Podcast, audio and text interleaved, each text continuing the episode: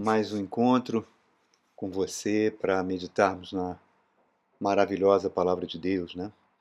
E hoje eu gostaria de trazer um tema muito bonito, um tema que envolve as nossas vidas, que acontece na nossa vida, e eu escolhi como título desse tema Sonho Meu, né? Eu convido você a abrir sua Bíblia no livro do, de Jó, no capítulo 33, por favor. Fala assim a partir do verso 14 ao verso 18. Jó 33, de 14 a 18. Fala assim: Pelo contrário, Deus fala de um modo, sim, de dois modos, mas um homem não atenta para isso. Em sonho ou em visão de noite, quando cai sono profundo sobre os homens quando adormece na cama. Então lhes abre os ouvidos e lhes cela a instrução, para apartar o homem do seu desígnio e livrá-lo da soberba, para guardar a sua alma da cova e a sua vida de passar pela espada. Olha só, esse texto ele é um texto, como todos os textos das Escrituras Sagradas, uma verdadeira estrela guia para as nossas vidas, né? E aí me lembra que em toda a Bíblia, somente existe sempre a palavra caminho, né? Caminho significando o estilo de vida que nós levamos. Né? Deus quer que nós tenhamos um estilo de vida e muitas vezes nós vamos na contramão do que Deus quer e seguimos por caminhos tortuosos diferentes.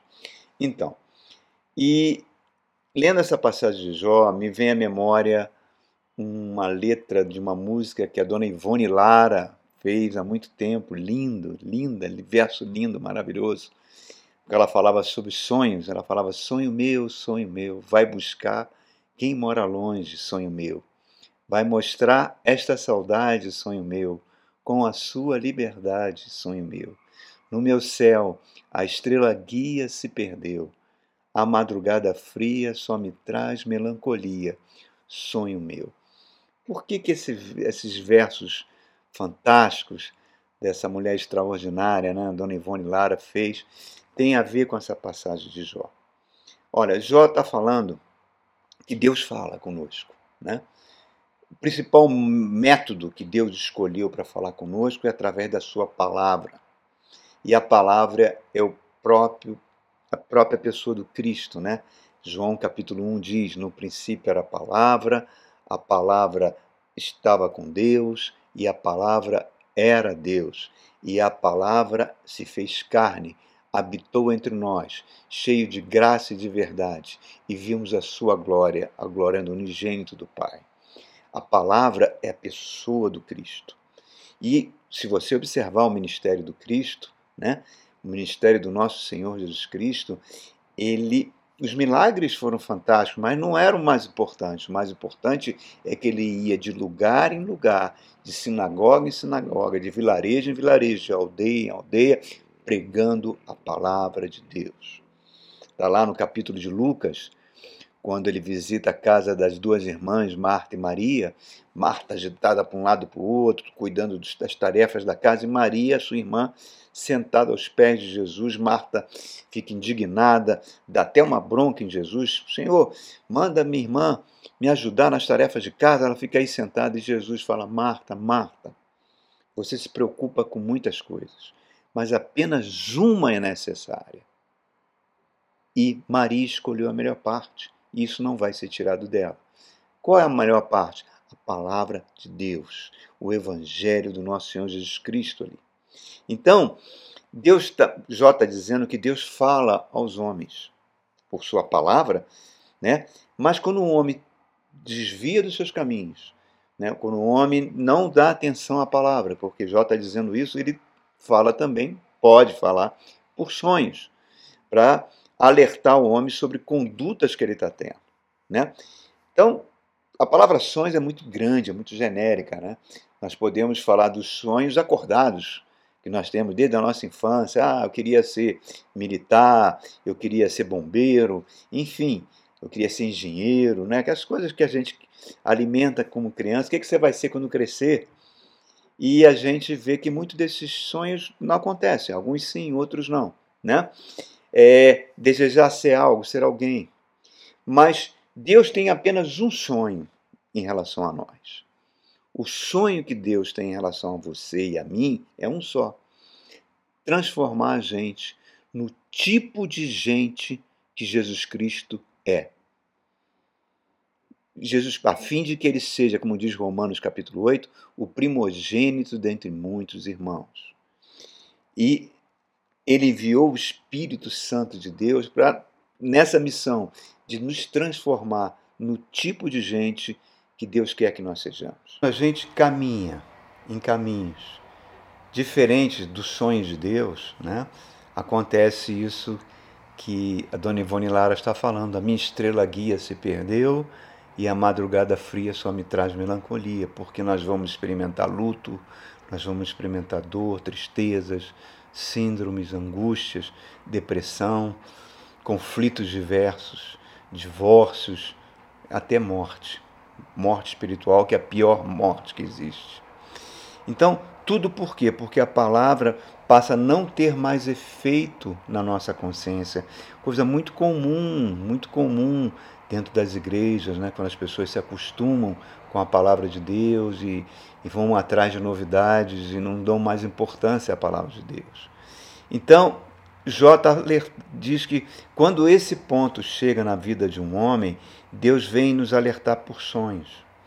Vamos falar um pouquinho sobre os sonhos e vamos pegar novamente esse gancho da Dona Ivone Lara, né, quando ela fala que vá com a sua liberdade buscar aquele que mora longe.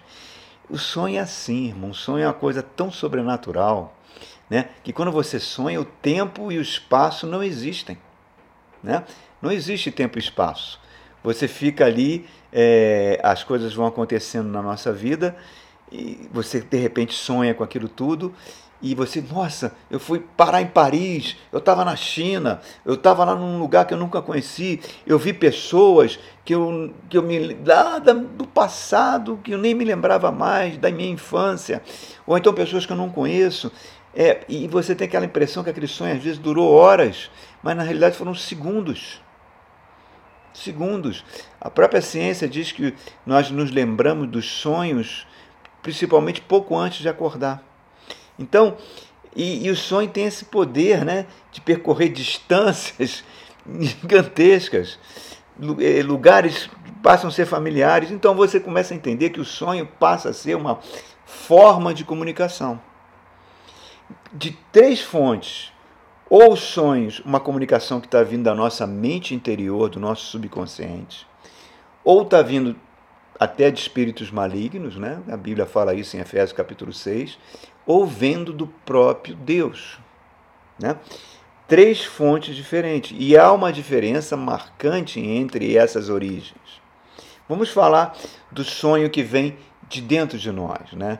O, o, o, o cientista que trouxe isso para o campo da ciência foi Freud, no século XIX. Foi até alvo de zombaria quando ele fez isso. Né?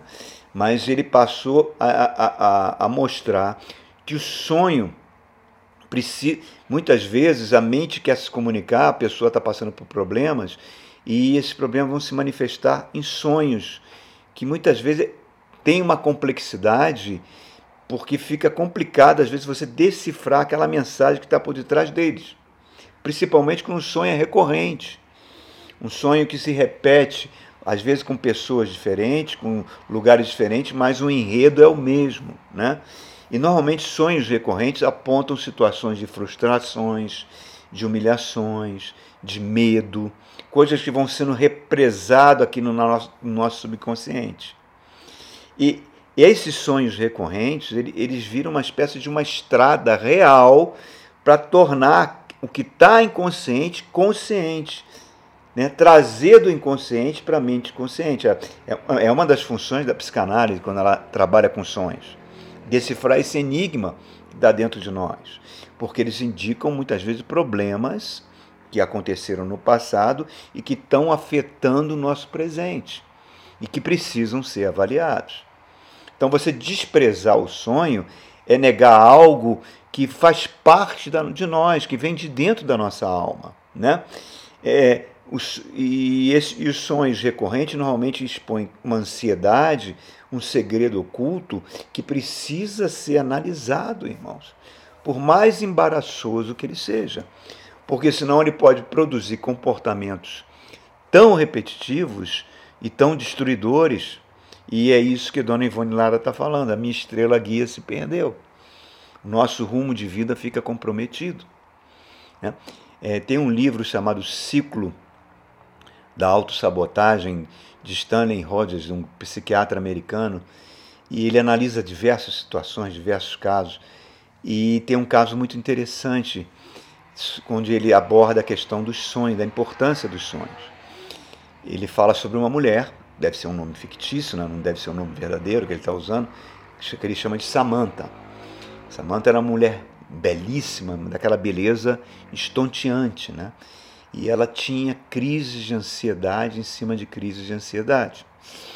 Ela era uma mulher muito inteligente, é, era uma mulher, tipo, mas tipo um padrão executiva né, de empresas que se qualificou com uma qualificação top lá nos Estados Unidos, mas ela não conseguia parar emprego nenhum, porque ela não conseguia administrar o seu tempo.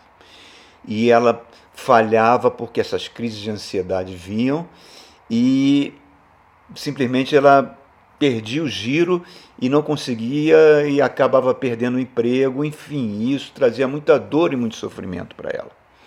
Fez anos de análise e tudo infrutífero, tudo infrutífero.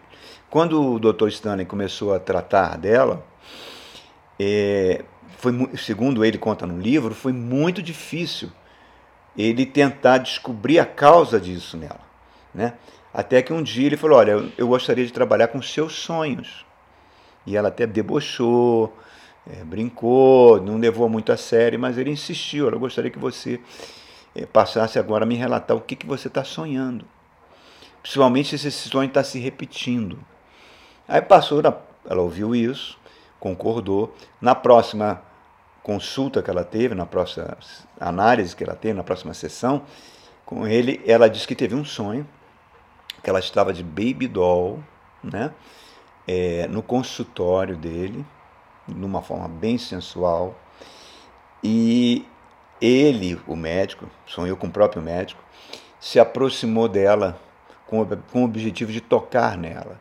E quando ele se aproximou com a tocar a mão nela, ela deu um grito e falou: Eu não gosto de homens. E ele então achou interessante esse sonho, principalmente essa frase. E ele perguntou: Você já tem sonhado? Ela, de vez em quando eu tenho esse sonho, sempre eu estou falando isso. Eu sempre estou falando isso. Então, a partir dessa frase, ele construiu um caminho para ver o que estava acontecendo com ela. Né? E descobriu que Antes de ela nascer, ela foi revelando isso, coisas que ela nem se tocava, mas foi vindo à tona, né? É como se fosse um fio condutor, ele está puxando lá do interior dela, e ela falou que os pais, é, quando a mãe dela ficou grávida, os pais queriam muito que fosse um menino, e já tinham até escolhido o nome. O nome do menino seria Sam. Como nasceu uma menina, é, deram o nome nela de Samantha. E ela, desde que nasceu, ela ficou com aquela sensação que estava desapontando os seus pais. Apesar de ser uma criança linda, ela não se achava bonita. Por seu turno, a sua mãe vivia um, uma relação de adultério no casamento, até que aos 14 anos ela abandonou o pai, levou o irmão, o único irmão que ela tinha, e, a, e Samantha passou a viver apenas com seu pai, que a ignorava completamente. Então ela teve que se virar, com 14 anos, ela teve que se virar sozinha. Né? E passou é, a, a usar sua beleza para ser o centro de atenção, para suprir suas carências, e, consequência disso, ela virou um alvo fácil de várias investidas sexuais. Né? Passou a levar uma vida promíscua. 15, casou depois com um homem 15 anos mais velho, né? e nesse tratamento, né, que o Dr. Stanley foi fazendo com ela, ela foi colocando para fora o medo que ela tinha de ser abandonada, né? E esse sonho que ela desvendou, dizendo que eu não gosto de homem, trouxe tudo isso que eu estou falando à tona, e muito mais, é lógico, e iniciou-se o processo de cura dela. Então reparem, irmãos, como o sonho muitas vezes tem essa capacidade de trazer coisas que estão escondidas dentro de nós. Agora vamos falar dos dois outros sonhos, os sonhos que têm origem espiritual, uma conexão entre o mundo espiritual e o mundo físico. Né? A Bíblia é repleta disso. Abraão teve sonhos, Jacó teve o sonho da escada que levava até o céu, né? É, José teve vários sonhos, interpretou sonhos. Salomão teve o sonho quando o seu pai morreu e ele assumiu o governo de Israel, Deus apareceu para ele em sonho. É, Daniel teve sonhos, visões sobre o futuro e interpretou sonhos do rei Nabucodonosor. José, o esposo de Maria, é, que quando Maria acha grávida, José queria é, abandoná-la, ela tem um sonho, o anjo fala com ele dizendo que ali estaria Jesus no ventre dela. Depois tem um sonho para levá-la para o Egito, um sonho para trazê-la de volta. Em suma, Deus fala por meio de sonhos também. Né? Mas Jó está dizendo que muitas vezes esses sonhos é para livrar o homem de um desígnio, de uma atitude, de um caminho, e para evitar que esse homem não se afunde nele. E nós por quê? Porque nós somos resistentes, irmãos em cumprir a orientação da palavra. A estrela guia vive se perdendo na nossa via, pensando na palavra como estrela guia. Né? Mesmo estando em aliança com Deus, é, nós nos toda hora estamos desviando dos preceitos da palavra. Então, Deus muitas vezes pode falar conosco por sonhos, trazer verdades. Eu mesmo me lembro que teve uma época no meu trabalho que eu experimentei várias situações assim. Eu, eu ach, há muitos anos atrás eu achava que eu estava tomando atitudes corretas, certas, e muitas vezes entrava em choque com algumas pessoas. E meus sonhos eram sonhos que eu sempre estava passando por uma situação de humilhação, de fracasso, acordava suando, levantava para orar, para falar com Deus, e aí eu fui entendendo que aquelas atitudes que eu estava tomando não eram as atitudes que Deus gostaria que eu tomasse. Né? Então, esses sonhos de situações embaraçosas me alertou sobre algo. Mas existe um perigo, né, irmãos? Existe um perigo, principalmente no meio evangélico, né? no meio evangélico cristão, onde a gente, muitas pessoas se acham profetas, se acham interpretadores de sonhos ou falam sonhos que são verdadeiras mentiras. São coisas que estão vindo da própria natureza da pessoa, da cabeça da pessoa, e ela fica dizendo que a origem vem de Deus. E esses sonhos normalmente causam muita, essas pessoas causam muita desgraça nas vidas das outras pessoas. Conheço muitas histórias de cristãos que deram ouvidos a esses falsos profetas. E é tão sério isso que Deus, lá no capítulo 23 de Jeremias, faz uma advertência séria. Fala, a pessoa fica dizendo que sonhou, que eu falei com ele em sonho, Deus falando para Jeremias, mas eu não falei, essas pessoas são mentirosas e eu vou punir essas pessoas e as suas famílias. Tamanha gravidade que esse mal acontece. Né? Então, agora, a origem do sonho também pode ser uma origem demoníaca. A Bíblia fala lá em Efésios, são as setas inflamadas do maligno na mente das pessoas.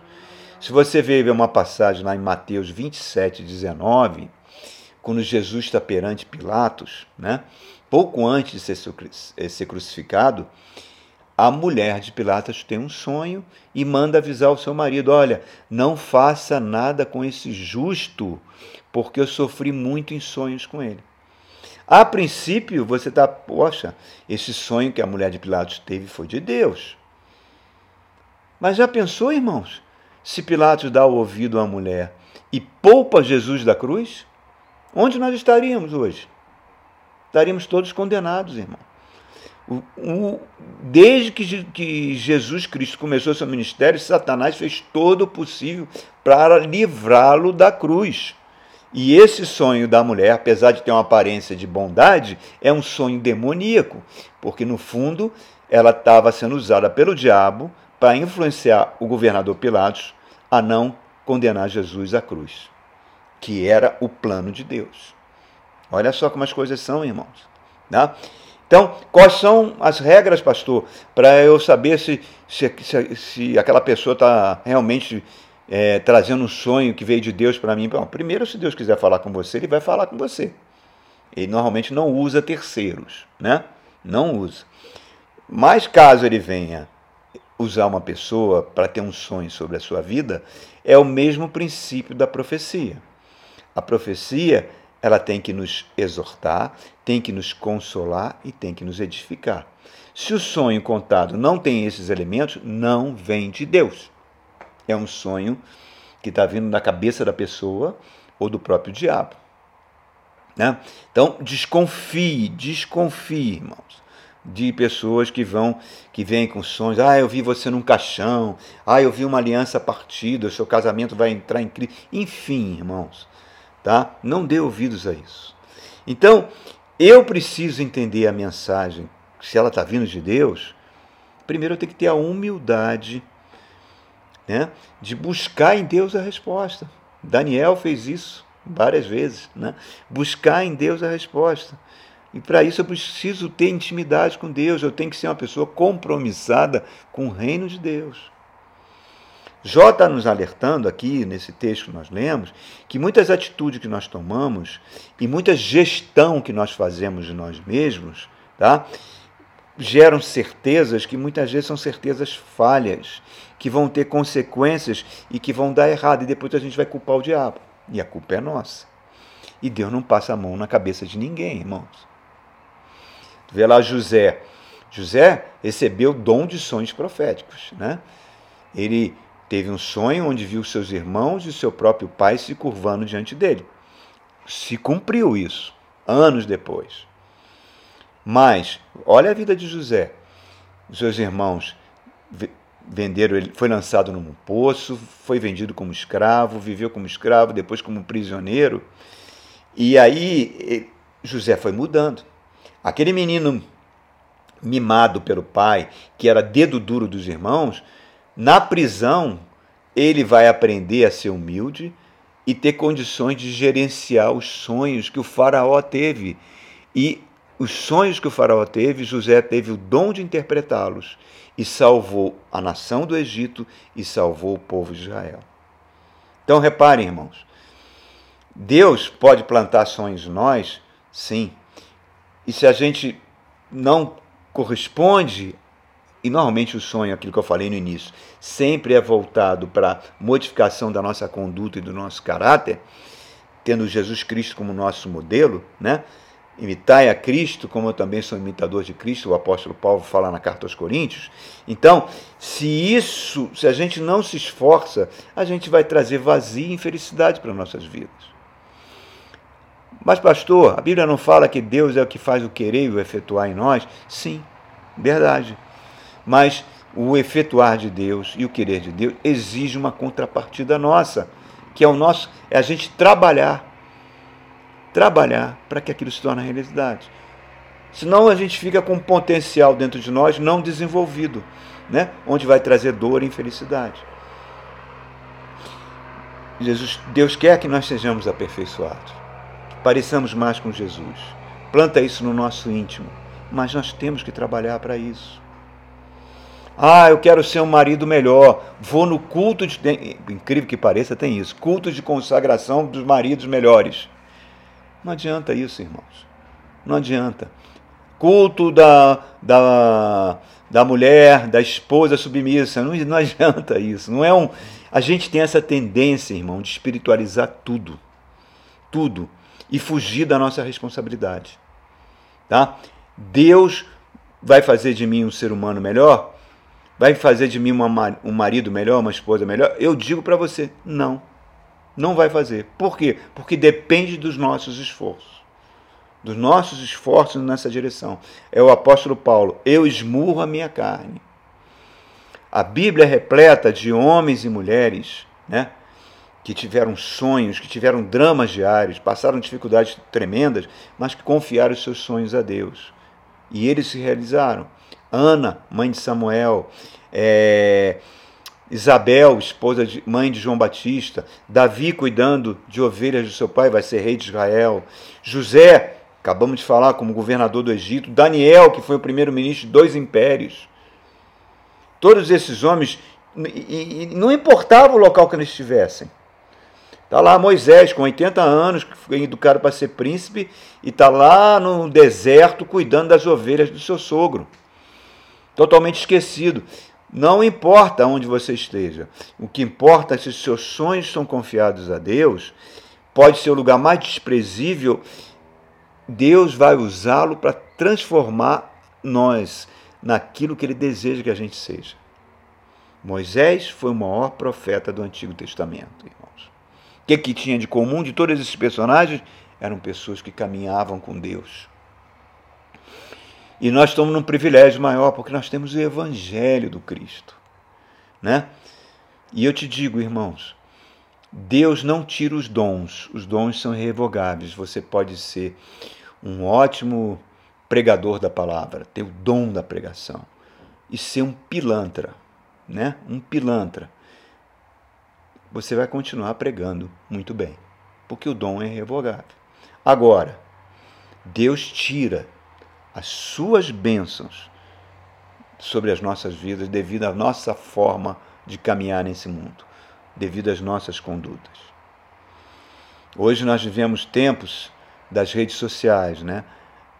Os cristãos ocupando redes sociais. Eu, às vezes fico perplexo com as coisas que eles falam, né? E eu me choco com muitas atitudes de cristãos que eu conheço porque eles estão tão preocupados com a vida dos outros, tão preocupados com o caminho que os outros estão traçando, que esquecem que eles têm que remover muitas pedras nos seus próprios caminhos, irmãos. E ficam fazendo o culto das pedras, apedrejando um ao outro ali. É inacreditável isso. E, e eu me lembrei que essa semana eu li um artigo de um cientista americano que, quando a internet foi criada na década de 90, assim que ela surgiu, ela foi criada no meio militar, depois entrou para o meio universitário e depois ela se tornou popular no mundo inteiro. Né? Quando a internet surgiu, esse cientista fez uma declaração seguinte: falou, a internet vai emburrecer a humanidade. Porque vai ser uma quantidade de informações tão grande, tão disponível, que as pessoas vão cada vez pensar menos. Cada vez elas vão ler menos. Aquele hábito de ler livros, bons livros, vai cada vez diminuir mais. Então a capacidade de refletir delas vai diminuir. E pior, ele falou isso há 30 anos atrás. Vão surgir influenciadores. Não existia os youtubers, não existia esses influenciadores vão conduzir essas pessoas para onde eles querem, porque o cérebro das pessoas, a mente das pessoas não terão capacidade de compreender conteúdos mais profundos. Tudo que elas vão querer é ter conteúdos rápidos e instantâneos. Não é isso que a gente vê hoje, irmãos. Se você posta uma mensagem de 30 minutos, poucas pessoas têm paciência em ouvir. Então vai se cumprindo a profecia que Paulo falou para Timóteo na sua última carta. Em 2 Timóteo, capítulo 4, verso 3 e 4, ele fala: "Nos últimos tempos, Timóteo, virão pessoas que não suportarão a verdade, pelo contrário, vão se cercar de mestres, segundo as suas próprias cobiças, como quem tem coceiras no ouvido." É isso que está acontecendo, irmãos. E, e interessante, quanto mais a sociedade se torna uma sociedade degenerada em seus costumes, principalmente costumes sexuais, né? seja ele qual for, é, isso tem aumentado muito nos nossos dias, né? mas os cristãos tendem a ser farisaicos, legalistas, e buscam sensações espirituais e desprezam a palavra de Deus. Certa vez, um pastor foi procurado por uma irmã falou uma coisa, duas irmãs de duas situações diferentes. Uma falou assim: Pastor, eu amo Sua palavra, nossa, Sua palavra é tão maravilhosa, mas eu quero sentir o Espírito Santo, eu quero ficar arrepiada, eu quero girar, eu quero ter aquele sapato de fogo pentecostal. A palavra não é suficiente para mim. Hum. Incrível, irmãos. Inacreditável. E uma outra falou que amava profundamente e e aos prantos teve que sair da igreja, porque ela sempre orou para o marido se converter. o marido se converteu num grupinho de casais e nesse grupinho de casais ele de encontro de casais, eu sei lá de que que era, e ele acabou entregando a vida a Jesus, isso é maravilhoso, mas ele pediu para a esposa para não ficar naquela igreja que tinha muita palavra, que ele gostava mais da igreja onde ele se converteu, onde ele podia sair com o pastor, passear, andar de kart com ele, jogar bola com ele, enfim. E ela, que amava a palavra de Deus, teve que sair da igreja né, por causa disso. Reparem, irmãos, quando a gente não dá atenção à palavra de Deus, a gente não está dando atenção ao Cristo.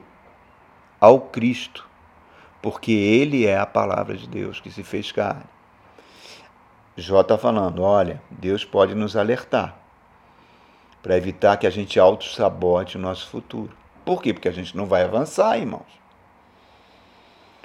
Paulo escreveu na carta aos Tessalonicenses: não apagueis o espírito. A gente pode fazer uma analogia, essa analogia é usada por muitos pastores, eu acho muito boa é, você comparar o Espírito Santo, a chama do Espírito Santo, o dínamo, o poder do Espírito Santo em nós, tem poder, é Deus, ele pode fazer o que quer, como se fosse uma chama de um fogão, certo? Se você abre o gás ali, aquela chama fica forte, poderosa, né? Isso significa que você está buscando a Deus, que você ama a palavra, que você está tentando viver a sua vida pela palavra, para que a estrela guia não se perca para que a sua madrugada não tenha melancolias, como diz Dona Ivone Lara. Você está amando aquela palavra. Agora, quando você começa a não dar importância à palavra, quando você começa a desprezar a palavra, você vai apagando essa chama. Essa chama vai diminuindo, é como se você fosse fechando o gás, irmãos. O Espírito Santo tem poder para mudar você? Claro que tem. Tem poder para transformar tudo, tem, mas ele não faz isso. Por quê? Porque ele respeita as suas escolhas. Então, irmãos, parta do seguinte princípio, resumindo essa mensagem: você é um sonho de Deus. Um sonho que precisa trabalhar, tá? Para que esse sonho de Deus se torne realidade, valorizando a palavra de Deus, transformando sua mente e seu caminhar. Não espere que anjos, que ficar arrepiado, que girar e outras coisas pentecostais, nada contra os pentecostais, mas outras coisas que assemelham mais a uma macumbaria evangélica, venham transformar vocês, irmãos, em algo que Deus não quer que você seja. Tá? A Bíblia fala que nós a esperança que se vê em Romanos 8, capítulo, verso 24, não, é, com paciência aguardamos, porque aquilo que a gente vê não é esperança. Como é que alguém pode esperar aquilo que vê? Então vamos com paciência, trabalhando, aguardando para que a gente seja transformado em Cristo. Einstein falava uma fórmula, né? Se X é igual ao sucesso de um objetivo de um ser humano, ele é igual a uma equação A mais B mais C. A é muito trabalho, B se capacitar ao máximo. C, eu coloco o C aqui. Ame a palavra de Deus, para que os sonhos de Deus sejam uma realidade e você possa dizer: sonho meu, sonho meu. Sonho meu, sonho meu é o sonho de Deus. E eu termino com um papelzinho de uma oração que eu tinha muito, muitos anos, alguém me entregou, e eu guardo na minha Bíblia até hoje, eu acho muito legal. Olha só que coisa bacana. Chama-se Eu Pedi a Deus. Talvez vocês já tenham ouvido. Eu pedi a Deus. Eu pedi a Deus para remover o meu orgulho. E Deus disse não. Por que, que ele disse não? Ele disse que não era tarefa dele, mas que era para eu abrir mão. Hum. Eu pedi a Deus para tornar meu irmão paraplégico numa pessoa normal. E Deus disse não. Por quê? Ele disse que o espírito é imortal e o corpo é temporário. Eu pedi a Deus para me dar paciência e Deus disse não. Por quê? Ele disse que a paciência é um subproduto da tribulação e que deveria ser conquistada. Eu pedi a Deus para me dar felicidade e Deus disse não. Por quê? Ele disse que me dá bênçãos. A felicidade depende apenas de mim. Eu pedi a Deus para dividir minha dor com Ele e Deus disse não. Por que Deus? Ele disse que o sofrimento nos afasta das coisas mundanas e nos deixa mais perto dele. Olha só, irmãos. Eu pedi a Deus para fazer o meu espírito crescer e Deus disse não. Por que Deus? Ele disse que eu devo crescer por meus próprios esforços, mas ele vai aparar as minhas arestas para que eu frutifique mais. Olha. E eu perguntei a Deus: Deus, depois de tanto não desse, tu me amas? Deus respondeu: Sim, meu filhinho querido, sempre te amarei. Então eu pedi a Deus: Bom, Deus, então eu peço a ti para tu me ajudar a amar os outros tanto quanto tu me amas. E Deus respondeu: Ah, filhinho, finalmente você entendeu. Tá vendo só, irmãos, que coisa linda? Esse é o nosso sonho. Sonho meu. Que esse sonho seja o seu sonho. Amém? Deus abençoe sua vida.